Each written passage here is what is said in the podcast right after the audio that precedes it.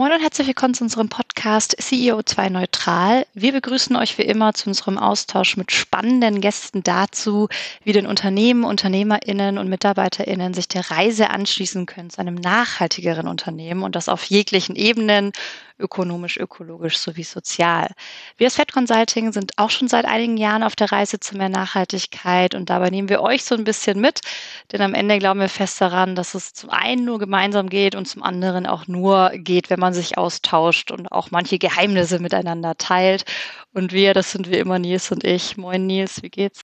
Moin Maike, äh, ja, mir geht's sehr gut. Heute sind wir ja mal wieder getrennt in der Aufnahme. Wie geht's dir denn? Mir geht's auch gut. Äh, ja, ich bin, ich bin zu Hause. Mein Freund hat gerade leider Corona und deswegen versuche ich mich gerade so ein bisschen zu isolieren. Aber die Sonne scheint ganz toll und ähm, dann wird ja auch äh, der Gemütszustand direkt besser. Vor allem freue ich mich auf unseren Gast. Wen haben wir denn da? Ja, wir haben Susanne Schubert zu Gast. Susanne ist Head of Corporate Social Responsibility bei UVEX. Ähm, ich hatte Susanne kennengelernt, mal ähm, gemeinsam mit Rainer Karcher, hatten wir mal, äh, haben wir uns mal auf einem Event getroffen. Und äh, da haben mich so einige Sachen total angesprochen und äh, deswegen freue ich mich total auf den Austausch. Susanne, wie geht's dir? Ja, hallo. Ähm, erstmal vielen Dank, dass ich heute da sein darf. Ich freue mich sehr, ähm, mit euch heute ein bisschen äh, sprechen zu können. Äh, mir geht's sehr gut. Ich freue mich sehr darüber, dass die Sonne scheint. Das ist einfach sehr schön und wie du schon gesagt hast, es tut sehr gut fürs Gemüt. Wir starten immer ganz gerne am Anfang rein mit der Frage, wie du denn zum Thema Nachhaltigkeit gekommen bist. Würdest du sagen, das war schon immer eigentlich irgendwie begleitend in deinem Leben? Gab es bestimmte Ereignisse? Kannst du uns da so ein bisschen mitnehmen? Ja, sehr gern. Tatsächlich fand ich, ähm, das ist bei mir ein bisschen so in Erinnerung geblieben, dass letztes Jahr auf einer Veranstaltung wurde mein Werdegang mal als sehr straight, sehr äh, geradlinig bezeichnet. Ähm, für mich selber fühlt es sich tatsächlich aber gar nicht so an. Ich komme ja aus dem Energiesektor, habe meinen Master in Nachhaltigkeit in gesamtwirtschaftlichen Kreisläufen gemacht und äh, Im Nachgang betrachtet war das wahrscheinlich schon sehr geradlinig, als das damals aber alles stattfand, war das eher so, ich bin so von Interessen geleitet worden, wo liegt auch meine Passion, was interessiert mich, ähm, wo sehe ich auch ein, ein ein gutes Zukunftsbild? Was, äh, wo sehe ich auch in Entwicklungsmöglichkeiten? Weil es ist einfach so ein spannendes und großes Feld und ich mag diese Mischung aus Technik und Wirtschaft und Menschen und dass kein Tag so ein bisschen dem anderen gleicht und das ist so abwechslungsreich und das hat mich schon immer angesprochen und dann bin ich da immer in diese, diese Lücken so ein bisschen reingerutscht ähm, und dadurch jetzt wirklich aktiv in dem Nachhaltigkeitsbereich auch reingekommen und ja, hier bin ich. Ja, du warst ja, bevor du bei UX warst, warst du ja dann irgendwie auch Zwischenstation nochmal bei Dendry, äh, wo du ja halt dann irgendwie auch äh, das Thema Nachhaltigkeit äh, aus einer anderen Perspektive vorangetrieben hast. Und was findest du jetzt gerade bei UX toll? Also bei UVEX finde ich es wahnsinnig toll, dass ähm, ich glaube, vom Außen betrachtet merkt man gar nicht, wie sehr dieser Nachhaltigkeitsgedanke im Unternehmen doch gelebt wird. Ähm, es ist ein deutscher Mittelständler, ein Familienunternehmen. Es ist ja trotzdem Kunststoffindustrie, aber man möchte einfach ein gesundes und nachhaltiges Unternehmen auch den, der nächsten Generation übergeben. Das wird auch gelebt. Wir haben, ich bin direkt bei den, bei den Gesellschaftern mit aufgehangen und dadurch hat man natürlich auch kurze Wege und merkt auch, wie, wie das Thema auch wirklich im, im obersten Management angekommen ist. Und das ist einfach ein, ein, tolles, ein tolles Arbeiten hier, viele motivierte Mitarbeiter, da ziehen wahnsinnig viele an einem Strang. Das sind tolle Ideen da ähm, und das wird so, so getrieben und gelebt und man hat so dieses, diesen Spirit auch dahinter und es macht einfach sehr viel Spaß, hier zu arbeiten. Das klingt äh, großartig. Du hast gerade schon was sehr Spannendes angesprochen, wie ich finde. Also ähm, du sagst, für euch ist da vieles eine Selbstverständlichkeit, das wird gelebt, aber vielleicht werden wir gar nicht so wahrgenommen aktuell. Äh, würdest du denn sagen, wie kann ich denn umgehen als Unternehmen damit, äh, wenn eigentlich schon viele Selbstverständlichkeiten da sind? Ähm, wie geht ihr damit um? Also man muss dazu sagen, dass wir bereits schon seit 2014 tatsächlich einen Nachhaltigkeitsbericht haben, aus, aus Eigenmotivation heraus auch. Kurz darauf ähm, ganz groß eingestiegen, auch in den Bereich für, für Ökostrom. Ähm, alle unsere europäischen Produktionsstätten laufen mit Ökostrom. Danach kam dann Ökogas noch dazu 2016, dass wir also seit 2016 schon unsere Gasemissionen kompensieren direkt. Also da wurde schon wahnsinnig viel gemacht im, im Vorfeld, ähm, dass wir jetzt viele von diesen Themen, mit denen andere Unternehmen vielleicht gerade erst starten und erste Erfahrungen mit Ökostrom sammeln, das für uns schon eigentlich ein alter Schuh ist und so dieser gelebte Standard.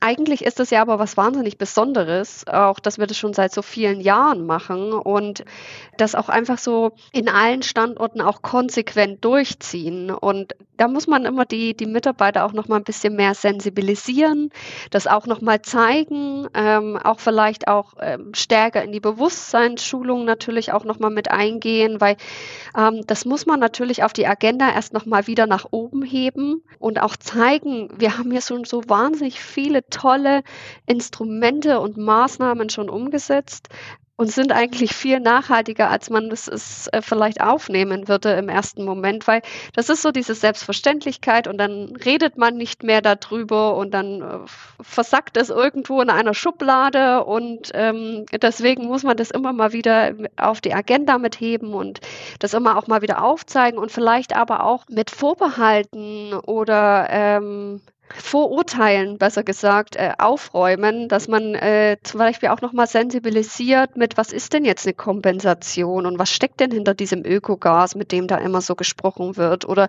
Ökostrom, ist das denn jetzt tatsächlich Ökostrom oder was kaufen wir denn da ein? Wofür geben wir denn da unser Geld aus? Man, man spricht da immer mit so einer Selbstverständlichkeit drüber, aber oftmals herrscht da ja doch noch eine große Unwissenheit darüber ähm, und da muss man doch einfach vielleicht auch nochmal das Thema einfach offen ansprechen, um auch diese, diese Vorurteile aus dem Weg zu räumen. Und vor allen Dingen bei euch ist es ja auch teilweise Produktion, ne? Also oder sozusagen ein großes, großes Thema ist ja auch Produktion. Wie nimmst du denn das wahr, wenn du dort in die Aufklärung gehst über die Maßnahmen, die ihr schon macht? Nehmen die Leute das denn irgendwie auch positiv auf oder also dient das wirklich auch der Identifikation mit UVEX oder wie nimmst du das wahr? Also ich hatte letzte Woche erst ein, ein sehr positives Ereignis. Da hat nämlich tatsächlich mich einer unserer neuen Mitarbeiter darauf angesprochen, dass äh, das Thema Nachhaltigkeit für ihn ein ganz großes Argument war. Und ähm, als er sich äh, für die UVEX entschieden hat, er das auch deswegen ein Stück weit mitgemacht hat, weil er mitbekommen hat, wie, wie viel wir hier bei uns schon umsetzen. Und das hat mich natürlich wahnsinnig gefreut, weil man äh, selber sieht es irgendwann dann vielleicht auch gar nicht mehr so sehr. Ähm, und wenn man dann mal so ein, so ein Feedback bekommt von neuen Mitarbeitern, ist es schon, schon sehr toll. Wir versuchen auch wirklich aktiv mit den Themen in, in die Kommunikation zu gehen. Auch eine transparente Kommunikation äh, möchten wir fördern. Auch, dass man wirklich die offenen Gespräche auch suchen kann. Also, dass man, dass es nicht so ein Tabuthema ist, sondern lieber führt man mal eine offene Diskussion darüber, kann dann wieder diese Vorurteile, die da im Raum vielleicht stehen, auch aus dem Weg räumen ähm, und die Mitarbeiter einfach aktiv auch mitnehmen. Und das ist natürlich ein Prozess. Da sind wir sicherlich noch lange nicht am Ende. Da gibt es noch ganz viel zu tun. Aber ich glaube, wir sind da wirklich gut gestartet.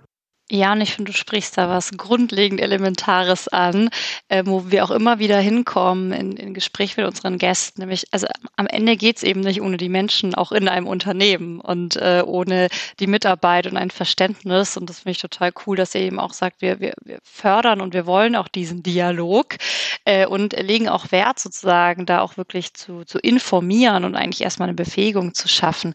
Würdest du sagen, gibt es vielleicht so ein bisschen für die Zuhörerinnen so ein bisschen Best Practices oder ein Format, das sich super bei euch durchgesetzt hat?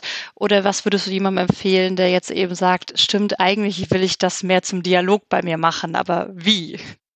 Also ich glaube, so ein Idealbeispiel kann ich jetzt aus dem Kopf gerade gar nicht aufführen, weil das ist so ein großer Blumenstrauß an unterschiedlichen Mitteln. Ich glaube, das hört man auch immer wieder von diesem Blumenstrauß. Aber tatsächlich muss man ja jeden, jeden bisschen anders auch ansprechen. Also der eine mag vielleicht lieber die, die bunt aufgearbeiteten Bilder, bei jemand anderes erreiche ich ihn eher mit Zahlen, Daten, Fakten.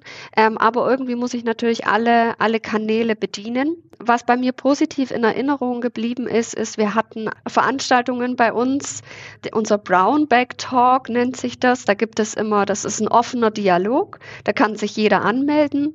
Da gibt es einen kurzen Impulsvortrag von, von 10 bis 15 Minuten. Es gibt ein paar Brezen zum Essen dazu. Ähm, und danach können jedem, jeder, der da hinkommt, eben offen seine Fragen stellen, eine Diskussion führen ähm, und das wirklich einfach gemeinsam in einem Raum über ein bestimmtes Thema. Also da hatten wir auch schon viele Digitalisierungsthemen auch, aber auch so das Thema Energiesparen und was kann ich denn da zusätzlich noch machen.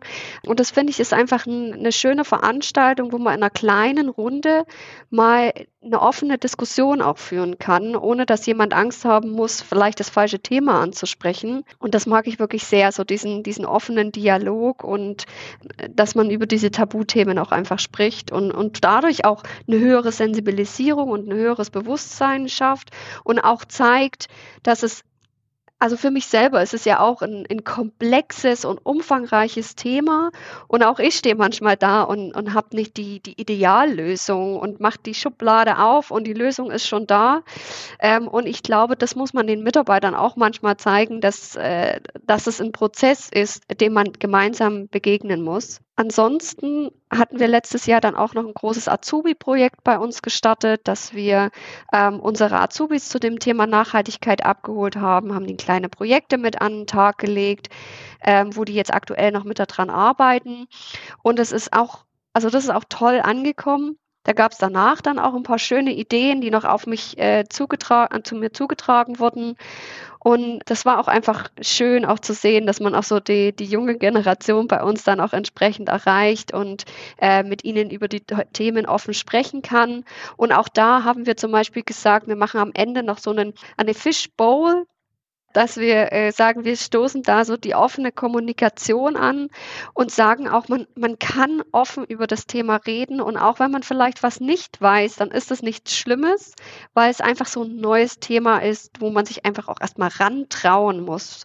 Apropos rantrauen, äh, wenn du äh, jetzt ja auch an die Gesellschafter auch berichtest, äh, beziehungsweise auch mit denen halt über das Thema Nachhaltigkeit treibst, dann haben die ja häufig auch, ja, also auch einen anderen Blick nochmal auf die Organisation. Und die wollen ja auch äh, wahrscheinlich auch andere äh, Sachen wissen und äh, brauchen auch andere, andere Informationen, um eben äh, die Sache halt mehr bewerten zu können. Wie hast du dich denn da eingefügt oder wie, wie, wie, wie gelingt dir denn das jetzt? Also bei den, bei den Geschäftsführern und auch unseren Gesellschaftern oder auch bei, bei natürlich anderen äh, Veranstaltungen, wo man teilnimmt, ich frage mich immer so ein bisschen, was ist die Sprache des anderen? Also in diesem ganzen Nachhaltigkeitsbereich, finde ich, haben wir ein bisschen ein großes Übersetzungsproblem, dass wir uns sehr oft verlieren in Fachwörtern und hochtrabenden Erklärungen und äh, also dass, äh, dass selbst jemand, der da vom Fach ist, vielleicht einige Wörter nicht kennt und sich fragt, über was sprichst du da eigentlich gerade? Und gerade wenn man dann natürlich mit Entscheidern im Unternehmen spricht, muss ich eigentlich aktiv darauf achten, dass das, was ich vermitteln möchte, eigentlich in die Sprache des anderen übersetze, so dass er das auch versteht, äh, für sich aufnehmen kann und hat das Gefühl, er hat jetzt genügend Informationen, um auch die richtige Entscheidung zu treffen. Also ich finde, meine Aufgabe ist es da eher, diese hochkomplexen Themen für die Geschäftsführungen zu übersetzen ähm, dass sie das Gefühl haben, sie haben die Themen verstanden, sie haben auch den entsprechenden Umfang dahinter. Und ich kann sie dabei unterstützen, ihre Entscheidungsfähigkeit zu schärfen. Und sie können aktiv selbst die Entscheidung treffen und nicht ich, die bin diejenige, die sagen muss, ich empfehle euch Plan A oder Plan B, sondern ich möchte eigentlich eher dabei unterstützen, äh, zu befähigen, die eigenen Entscheidungen zu treffen, ähm, so dass es mich vielleicht am Ende gar nicht mehr braucht, weil jeder den Gedankengang schon so gut verinnerlicht hat, ähm, dass es gar niemanden mehr dazu äh, benötigt, der an der Seite steht und die Themen übersetzt, sondern dass es einfach schon so verinnerlicht ist ähm, und dass jeder weiß, auch so dieser Entscheidungshorizont zu erweitern, auf was habe ich zu achten und vielleicht auch mit welcher Relevanz habe ich die einzelnen Themen zu beachten. Und wie gelingt das? Also ich gehe, ich gehe ja davon aus, dass Sie ja auch eher Zahlen, äh, zahlenorientiert sind oder viele äh, oder zumindest äh, dieser Blickwinkel auch zahlenorientiert ist. Äh, wie hast du denn das da reingebracht? Also für hochkomplexe Probleme kann man manchmal ganz einfache Lösungen ansetzen. Ich finde, die funktionieren natürlich am besten. Es muss nicht immer komplett neuer Lösungsansatz sein, der äh, ganz viel Erklärung benötigt, sondern auch hier wieder finde ich, ist es wichtig, das in die Sprache zu übersetzen, die mein Gegenüber versteht und mit dem ja auch was anfangen kann. Und da finde ich jetzt zum Beispiel das Thema Klimaneutralität, CO2-Bilanzierung, CO2-Mengen ist ja ein sehr komplexes Thema und sehr schwierig zu verstehen. Also was ist schon eine Tonne CO2? Eine Tonne CO2, das kann ich nicht sehen, das kann ich nicht schmecken, das kann ich nicht riechen. Wenn ich zu viel CO2 in einem Raum habe, dann falle ich vielleicht ohnmächtig um, aber das ist dann auch schon der einzige Bezugspunkt, den ich vielleicht als Außenstehender für, mit einer Tonne CO2 habe. Und ist das jetzt viel oder ist das jetzt wenig? In was für einem Verhältnis steht das denn? Also da kommen ja ganz, ganz viele Fragestellungen auf. Und wenn man jetzt natürlich überlegt, was ist das tägliche Doing eines, eines Geschäftsführers, dann hat er natürlich sehr stark darauf zu achten, äh, seine Finanzen im Griff zu haben, Budgetorientierung, ähm, vielleicht auch Budgets aufzustellen. Ähm, und genau an diesem Ansatzpunkt muss ich ja eigentlich reingehen und sagen, ich übersetze das dir in, dein, in, in deine tägliche Arbeit, in Themen, die du kennst und nehme dann zum Beispiel einen internen CO2-Preis her, wo ich sage, eine Tonne CO2 ist äh, so viel wert oder kostet dich so viel wie aktueller Börsenpreis, liegt glaube ich bei 80, 90 Euro und das ist eine Tonne CO2. Eine Tonne CO2 kostet dich 90 Euro. Und wenn man dann eine vollumfängliche CO2-Bilanz hat, dann kann ich natürlich auch zeigen, dein Geschäftsbereich kostet dich in Summe an CO2 vielleicht 500.000 Euro. Das hat natürlich einen ganz anderen Effekt, als wenn ich ihm sage, es sind 3488 Tonnen, die da im Raum stehen. Also das ist ja gleich sowas, das versteht er, das kann er einschätzen, ist das jetzt viel, ist das jetzt wenig.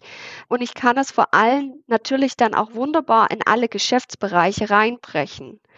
Und ich weiß ja, wie viel CO2 ist entstanden beim Einkauf von welchem Material oder vielleicht durch die Anfahrt meiner Mitarbeiter oder durch meine Geschäftsreisen. Bin ich jetzt eher mit dem Zug gefahren oder äh, bin ich geflogen? Das kann ich natürlich dann nochmal ganz anders bewerten im Zuge. Wie viel hat es mich denn in meinem CO2-Budget gekostet? Tatsächlich. Und da geht es jetzt nicht darum, dass man sagt, man, man schreibt einen internen CO2-Preis aus, um zu sagen, das, das musst du jetzt einsparen. Und äh, da geht es erstmal im ersten Schritt um Sensibilisierung, auch Sensibilisierung mit einem Instrument, was ich natürlich auch meinem Einkäufer mit an die Hand geben kann, damit auch der wieder die richtige Entscheidung treffen kann. Also wieder so diese Entscheidungsfähigkeit schärfen und Instrumente an die Hand geben, womit er arbeiten kann. Und dann sind es natürlich auch Kosten, wo ich sage, die sind jetzt nicht 80 Euro CO2 für die Tonne. Das ist jetzt kein fiktiver Wert. Das sind Kosten, die aktuell an der Börse entstehen. Das sind reelle Preise. Und da geht es dann wirklich darum, dass ich sagen kann, also die Preise existieren schon.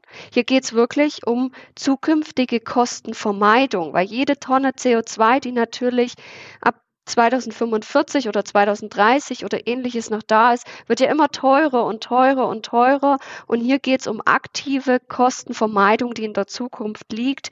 Aber dadurch wird das Ganze natürlich viel händelbarer. Die Geschäftsführung bekommen auch dadurch einen besseren Bezugspunkt dazu, einfach weil es eine Sprache ist, die sie kennen und verstehen. Das ist äh, super, super spannend, weil ihr dadurch sozusagen ja wirklich nachhaltige Kennzahlen mit ins Zielsystem bei euch integriert habt und darauf einfach nun äh, unternehmerische Entscheidungen treffen könnt. Äh, kannst du uns ein bisschen erzählen, also wie seid ihr da vorgegangen? Wie wurde das auch sozusagen implementiert? Wie wurde es aufgenommen? Und ähm, ja, gibt es vielleicht noch weitere Kennzahlen, die du gerne äh, teilen magst, an denen ihr euch so orientiert? Also wir sind gerade noch sehr aktiv in dem, in dem Prozess drin. Vollumfänglich verankert ist es noch nicht. Ich glaube, das wird auch noch ein bisschen dauern. Aber es ist ein Instrument, wo sogar Mitarbeiter das schon nachfragen, wann es denn kommt und wann können sie denn jetzt das mit einpreisen und mit einkalkulieren und wie können sie denn damit arbeiten. Und ich finde, das ist auch einfach eine schöne Reaktion, weil wenn die Mitarbeiter aktiv anfangen, das nachzufragen und nachzuhaken, wann es dann jetzt endlich da ist, dann zeigt es auch, dass es ein Tool ist, mit dem sie arbeiten können. Und ich finde, das Schöne ist, ich kann natürlich dann sagen, in meiner kompletten CO2-Bilanz, ich rechne das einmal hoch mit meinem internen CO2-Preis und danach habe ich ja eine Art CO2-Budget, was ich jedem Teilkonzern und jedem Bereich zur Verfügung stellen kann. Damit kann er arbeiten, genauso wie mit einem Budget für Büromittel oder Materialien oder andere Themen. Und das Budget passe ich dann entsprechend an meine Klimaneutralitätsziele an und kann natürlich dieses Budget auch sagen, ich kürze das systematisch jedes Jahr ein kleines Stück ein, so dass es im Einklang mit meinen Klimazielen steht. Und es wird immer ein kleines bisschen weniger, dieses CO2-Budget, was ich da habe. Und ich muss immer schauen, dass ich auch noch damit haushalte, weiß aber natürlich auch durch meine CO2-Bilanzierung, in welchem Bereich entsteht denn wie viel CO2. Welchem Bereich muss ich vielleicht mich auch mit welcher Intensität widmen, weil eine Tonne CO2 ist in der Lieferkette viel schwieriger reduziert als vielleicht bei einer Maßnahme, wo ich Abfall einsparen kann oder ähnliches, weil bei meinen Lieferanten, da brauche ich viel mehr Vorbereitungszeit, das ist viel langjähriger, ähm, ich bin viel mehr auf Kooperation auch vom Lieferanten angewiesen. Also diesen Prozess, den muss ich eigentlich viel eher angehen, bis ich hier Ergebnisse sehen kann, als bei einer Umstellung vielleicht auch in meiner Kantine, ob ich jetzt Fleisch verkaufe oder kein Fleisch verkaufe. Da habe ich natürlich einen sehr schnellen Effekt. Also und da finde ich, ist es einfach ein schönes Instrument, auch mit dem Budget, wo man sagt, das Budget ist gekoppelt mit unseren Klimazielen und dadurch wird es wieder übersetzt in die Sprache des anderen. Ist total gut weil das ja eben auch, weil man darüber natürlich in diese klassische BWL-Logik, in der wir äh, die Unternehmen führen, einfach das Thema äh, einfach mit reinnimmt. Und genauso gehört es ja da eigentlich auch hin. Und weil es ja eben auch das Schöne ist, dass es darüber, über diese Budgetierung ja auch zu einer tatsächlichen Einsparung führt. Ne? Es ist ja immer noch, dass man ja irgendwie immer noch einen Rest hat, der in irgendwie in irgendeiner Form kompensiert werden muss. Das ist ja einfach so. Aber darüber, dass er halt wie einen Preis hat, kommt ja auch nochmal eine andere Kreativität und ein anderer Fokus halt irgendwie auf das Thema. Und das ist halt irgendwie ein tolles Beispiel. Äh, fühlst du dich dann irgendwie gut beraten, sagen wir mal, was die Tool-Landschaft anbelangt? Oder hast du das alles sozusagen mehr oder weniger äh, made by Excel äh, dann halt irgendwie dir zusammengebaut? Wie war denn das? Gab es da sozusagen, konntest du da sagen, ach Mensch, äh, toll, ich habe jetzt irgendwie zehn Leute, äh, ich, die frage ich mal und suche mir die beste Lösung aus oder wie war das? Ähm, ja, also schade, dass die Zuhörer jetzt gerade nicht sehen kann, können, wie ich mein Gesicht verziehe, aber also mit der Tool-Landschaft, das ist, also es gibt viele tolle äh, Möglichkeiten, aber viele tolle äh, Insellösungen leider jetzt noch nicht diese eierlegende Wollmilchsau, die in diesem Nachhaltigkeitsbereich alles gut miteinander ähm, abdecken kann.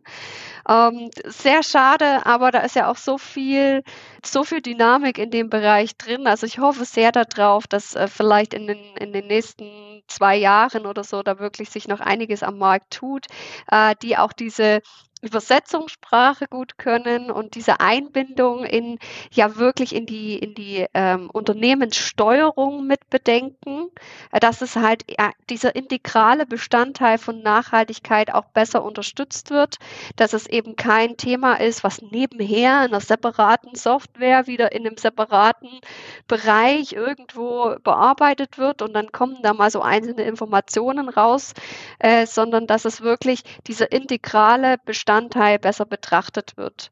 Und bei uns ist es auch noch so, wir, wir forschen auch immer noch in die Richtung, was könnte da für uns am besten passen, ähm, haben aber schon seit einigen Jahren die Zahlen auch in unserem, unserem Controlling-System mit verankert, also die, die Nachhaltigkeitszahlen vor allem für Scope 1 und 2, für Abfall und Wasser, äh, die sind in unserem Controlling-System bereits schon seit einigen Jahren verankert. Und das macht es natürlich auch in der Unternehmenssteuerung noch einfacher und auch besser, weil die Zahlen natürlich direkt schon am, am richtigen Punkt liegen.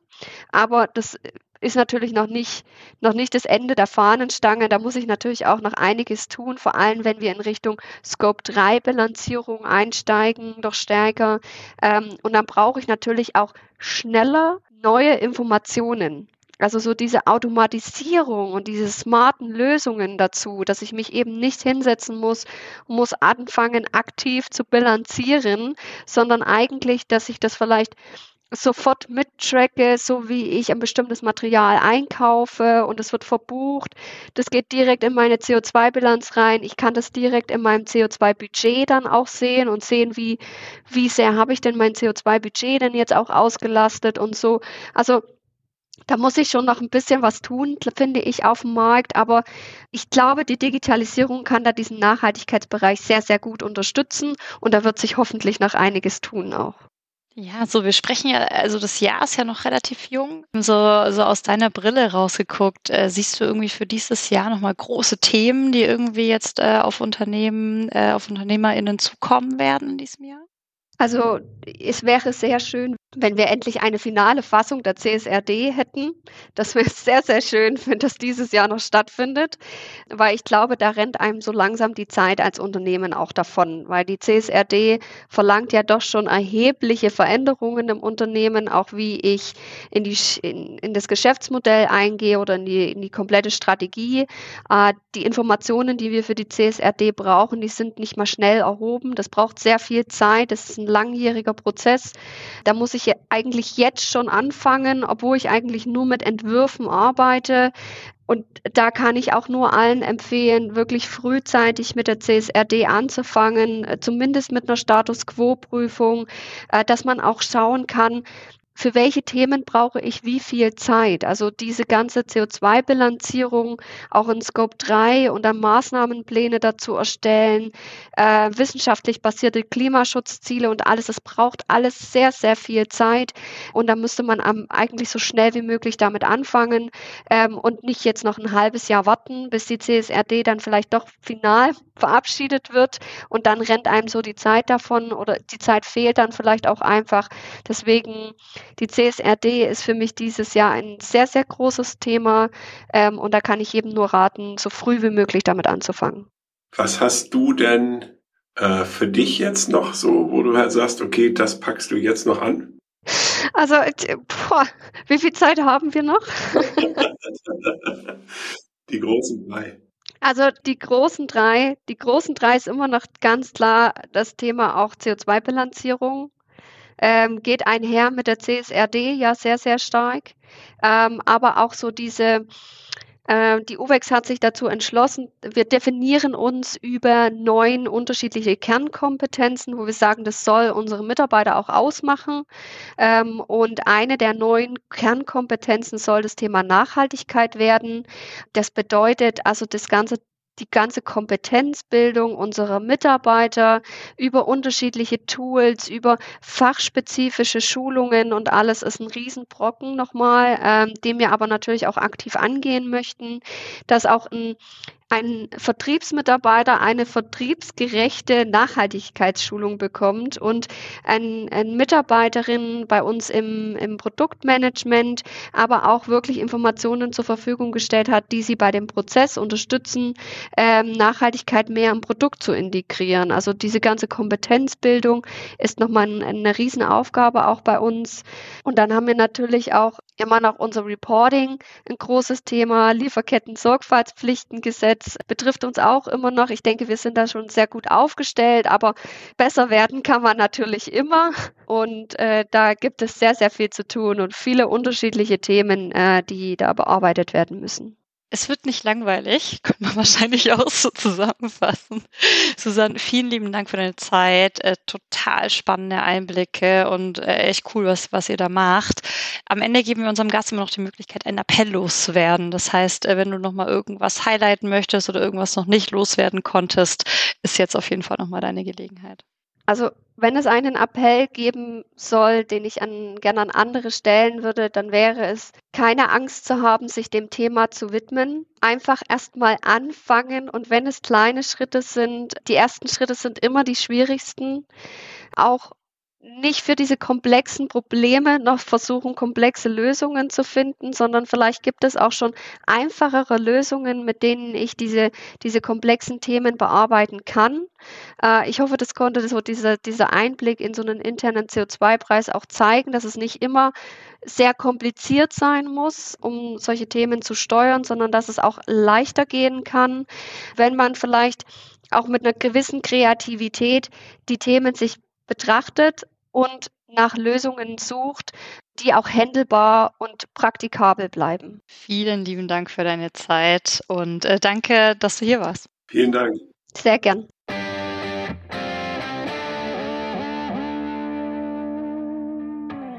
Ja, Nils, wir haben mit Susanne gesprochen. Sehr, sehr, sehr spannend mal wieder. Was nimmst du denn mit?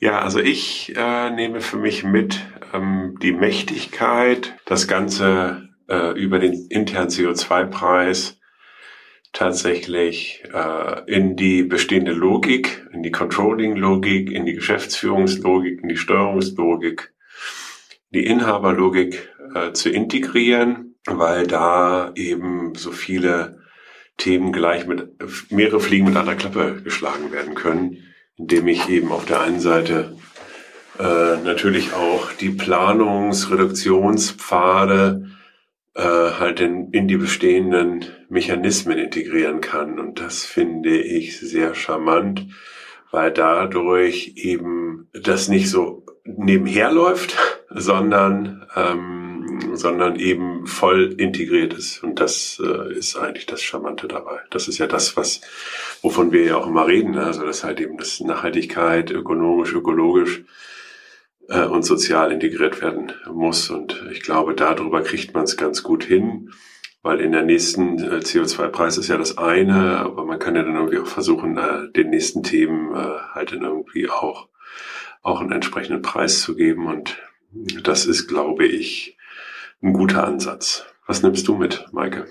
Ja, alles, was du sagst, auch sehr beeindruckend, finde ich, äh, wie sie das so langsam äh, durchziehen und ausrollen. Und natürlich ähm, erneut die Bestätigung, wie wichtig es doch ist, auch hier zu den Themen direkt auch äh, den Dialog mit den äh, Mitarbeitenden zu führen. Ne? Und äh, vielleicht kommen da auch nicht immer nur die angenehmsten Fragen oder Rückmeldungen oder auch Feedback rund um den Riesenkomplex Nachhaltigkeit. Und auf der anderen Seite zieht es ja ähm, auch wieder Menschen hin und ich glaube, es hält auch Menschen länger in Unternehmen, wenn eben hier das auch ernst genommen wird, die Kollegen, Kolleginnen ernst genommen werden und sich hier wirklich irgendwie auch aktiv beteiligen können und da mitgenommen werden in dem Prozess. Also ja, war wieder sehr beeindruckend, sich auszutauschen, wie es andere machen. Und ich glaube, da können wir auch noch äh, ein Weilchen drüber nachdenken über das jetzige Gespräch. Vielen Dank, Maike, für den tollen Podcast und ich freue mich schon auf den nächsten. Bis dann. Ich mich auch. Ciao.